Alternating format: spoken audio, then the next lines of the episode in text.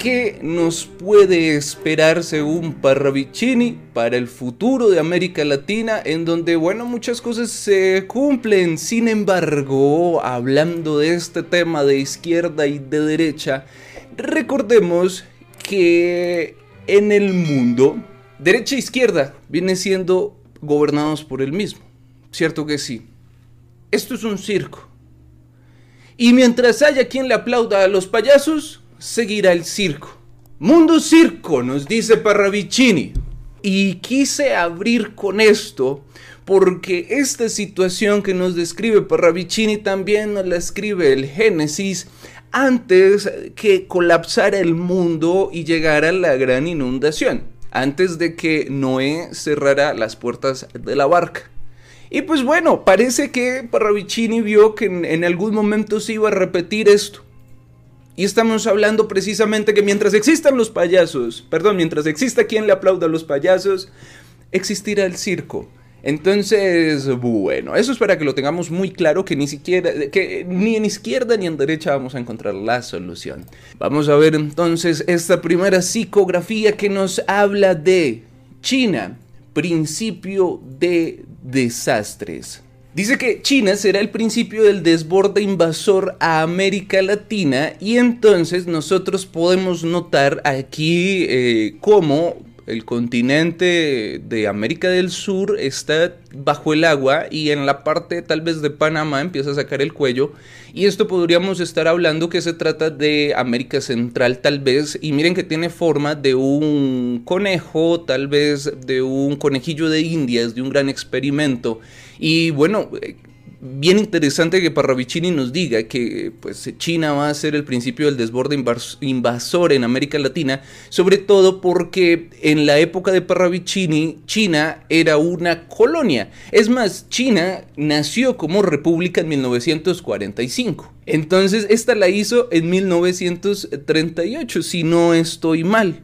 Pero bueno, en fin, en la era de Parravicini no era ni la mitad China de lo que es hoy en día. Eh, nos está hablando entonces que China va a abrir una pequeña puerta o un enorme portón para que empiece a invadirse a los pueblos latinoamericanos. Bueno, muy bien, vamos a ver la siguiente. A ver, la canción del mandarín será escuchada con agrado y será cantada por los países latinos. De esta manera nosotros podríamos entender que a pesar de todo lo que se pueda advertir, se pueda anunciar, se pueda decir, a pesar de todo lo que se pueda ver, a pesar de que las personas están viendo que China realmente es un gran imperio que acaba de proclamar a Xi Jinping como su emperador, su presidente vitalicio, pues realmente a la gente no le importa eso. ¿Y por qué? Porque es que resulta que ahorita en diciembre vamos a tener los nuevos cierres en América Latina, entonces ahorita en diciembre, en la época de Sembrina, cuando estaba despegando la economía, pues no va a despegar.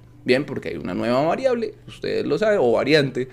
Y pues se va a cerrar la economía, va a quebrar el mundo. Tenemos eh, de cierta manera un por ahí alguna llamada de guerra de Estados Unidos a China, hay un boicot en unos Juegos Olímpicos. Y bueno, tenemos que la energía nuclear se está experimentando y se está estudiando ampliamente. Además, tenemos por ahí que Israel dijo que iba a atacar a Irán, que iba a atacar eh, las armas nucleares de Irán.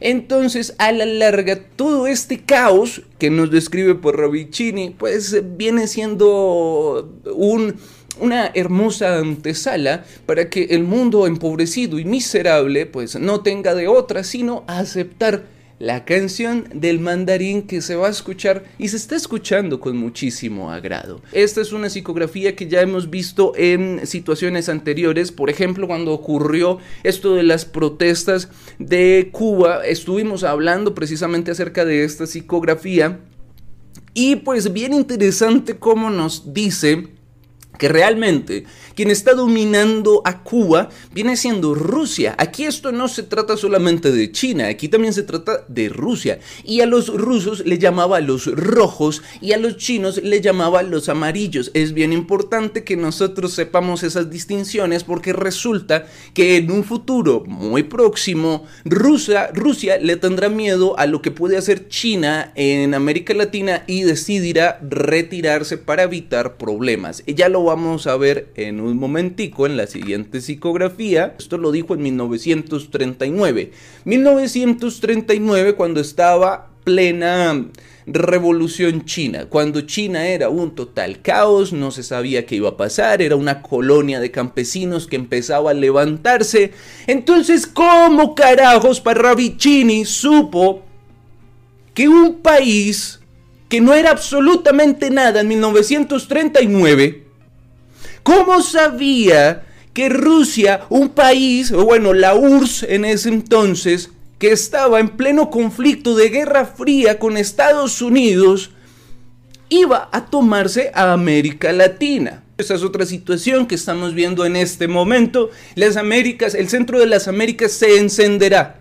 ¿Qué estamos viendo con El Salvador? ¿Qué estamos viendo con Nicaragua? ¿Mm? Por poner dos simples ejemplos. Pero ¿qué está pasando también con Haití? ¿Qué está pasando con Cuba? Bueno, yo creo que no es necesario. No creo que tengamos tan poca memoria para olvidar lo que ha pasado con Centroamérica y con el Caribe y con Sudamérica. Creo que no tenemos tan mala memoria. Ravicini estaba hablando acá de que cuando ocurriera el próximo nuevo orden mundial, que lo está hablando en 1938, y el siguiente orden mundial fue en 1945. Fíjense en esto. ¿ah? Entonces, quizás nos estaba refiriendo al nuevo orden de 1945, cuando se establece el gobierno mundial de la ONU, sino quizás nos estaba hablando de cuando ya la ONU iba a empezar a tomar el poder que después de que se creara la ONU como un Estado mundial, pues entonces iba a pasar un tiempo y después de ese tiempo, de ese proceso que se tendría que crear, pues iba a tomarse la ONU pues en las riendas del mundo como lo está haciendo en este momento a partir de 2020 las instituciones internacionales como por ejemplo la OMS, la UNICEF, la FAO, son los que gobiernan el mundo, no sé si se habían dado cuenta. En el siguiente tenemos algo a mí se me hace un poco curioso porque nos dice que el altiplano va a ser respetado. El altiplano. ¿Cuál puede ser el altiplano? ¿Ah? Aquí yo veo una, una forma tal vez como de un indígena, ¿no? ¿Mm? ¿Ustedes qué entienden por altiplano? Bien importante acá que nos dice deformaciones atómicas y además nos dice la peste. ¿Cuál creen que será la peste? ¿Cuánto, ¿Cuánto llevamos con esta peste? Ya puede ser considerada una peste, indistintamente de lo que sea. Que es que no existe, que es que sí existe, que es que es falsa, que es que es verdadera. Yo creo que ese no es el asunto. Nos tienen sumergidos en ese asunto de será falsa, será verdadera. Miren todo lo que están. Eso no importa. Miren lo que ha causado. Las causas, el efecto es verdadero. Desde el año 2019, finales de 2019. No importa si es cierto o no es cierto, los efectos son ciertos y es lo único que a mí personalmente me importa. Aquí este habrá oscurecido nos puede estar hablando de dos cosas. Uno, del gran apagón, o dos, lo que yo creo, la nueva era del oscurantismo. Estamos en un oscurantismo terrible. Pero después del oscurantismo, pues viene la ilustración. Y puede que este caos quizás sea la parte final de ese oscurantismo. Quizás la sed de poder de estos sujetos sea tan incontenible que realmente esa sed de poder sea su fin. Y quizás los seres humanos digamos ya basta. Ya llegó el momento de despertar y ¡pum! que llega la ilustración otra vez. Y entonces dice que habrá oscurecido, entonces puede ser ignorancia o puede ser un gran apagón. Después de tres tiempos de oscuridad va a llegar un tiempo de luz. Bien, entonces puede ser que después de este oscurantismo venga finalmente la era de la ilustración o la nueva era de la ilustración Ay, qué tanto nos hace falta. Aquí nos dice Parravicini algo que pues eh, definitivamente eh, creo que nos quitaría muchas dudas o nos daría muchas certezas, que creo que es lo mismo. Podemos tomarlo por dos, de dos maneras. Nos puede decir, literalmente va a temblar en los Andes, y si tiemblan los Andes, y si se, y si se siente en Argentina, ahí fue, si se, si se siente en Buenos Aires, entonces ahí fue que comenzó el comunismo oficialmente en América. Bien, Pero yo creo que es más literal. Y si nosotros miramos el mapa de Chile, es casi todo una cordillera. ¿no? Un pedacito, una cordillera, un hilito de montañas. Y tembló. Porque resulta que llegó un presidente de 35 años, el más joven al menos de la historia de Chile, no sé si de la historia de América, se sucumbió Chile. Tal vez nos está diciendo Parravicini, cuando ocurra algo similar a lo ocurrido en Chile, en Buenos Aires, ahí oficialmente podríamos decir llegó el comunismo a América. Ah, bueno, y recuerden que después del comunismo viene el socialismo. No es lo mismo comunismo y socialismo, ¿no? Entonces llega el comunismo en manos de China y después llega el socialismo a manos de la ONU. ¿Será bueno, será malo? Yo no sé. En este momento, yo no sé porque yo nunca he visto un mundo comunista, entonces no lo sé. No he visto un mundo socialista, no lo sé. Si he visto gobernar a la ONU el mundo y lo ha hecho muy mal. Entonces, bueno, por ahí puedo entender que no va a ser tan bueno. He visto a China gobernar a su gente y su gente, bueno, creo que mucha gente quiere, eh, en fin, salir de ahí, pero no ha podido porque no tiene recursos porque China es un país miserable. ¿Saben cuánto pagan en China? Busquen los sueldos de China. Es un país miserable. La gente está pobre.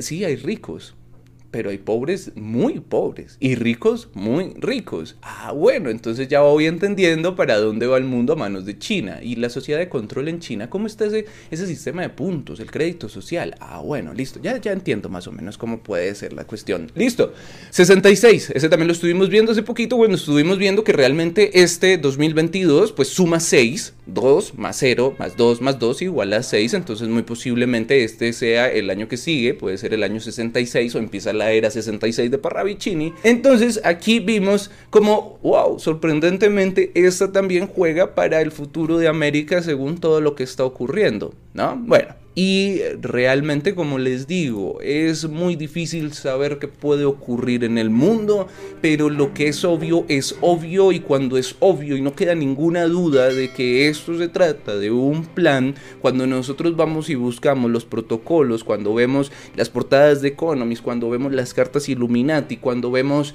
eh, situaciones como los Pandora Papers que atacaron a los políticos de derecha, nos muestran efectivamente esto es un plan para volver comunista al mundo. Thank you.